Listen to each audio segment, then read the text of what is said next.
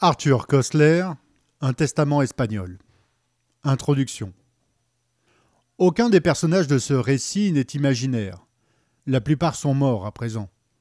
L'auteur était correspondant du journal libéral londonien News Chronicle en Espagne. À la suite de circonstances particulières, il a été arrêté et condamné à mort par les nationalistes après la prise de Malaga. Pendant près de quatre mois, il attendit son exécution et vit comment fusiller ses compagnons de captivité. Ce livre commence donc en reportage mais finit tout autrement.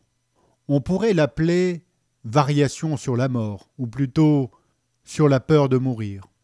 Mourir, même pour une idée qui dépasse l'individu, est toujours une affaire individuelle et intime. Il était donc inévitable que ces pages, écrites en grande partie dans l'attente immédiate de la mort, présentassent des traits fortement personnels. Dans l'opinion de l'auteur, deux raisons justifient leur publication. Primo. Ce qui passe dans la tête d'un homme condamné à mort présente un certain intérêt psychologique.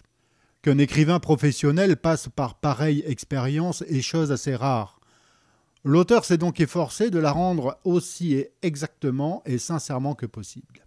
Il a fallu sacrifier à ce but son amour-propre et le vaniteux désir de faire bonne figure. C'est bien le moins.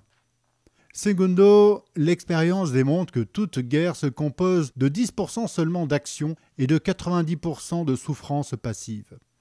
C'est pourquoi ces notes émanant d'une muette maison de mort d'Andalousie reflètent peut-être plus fidèlement l'image de la guerre que les dépêches du front.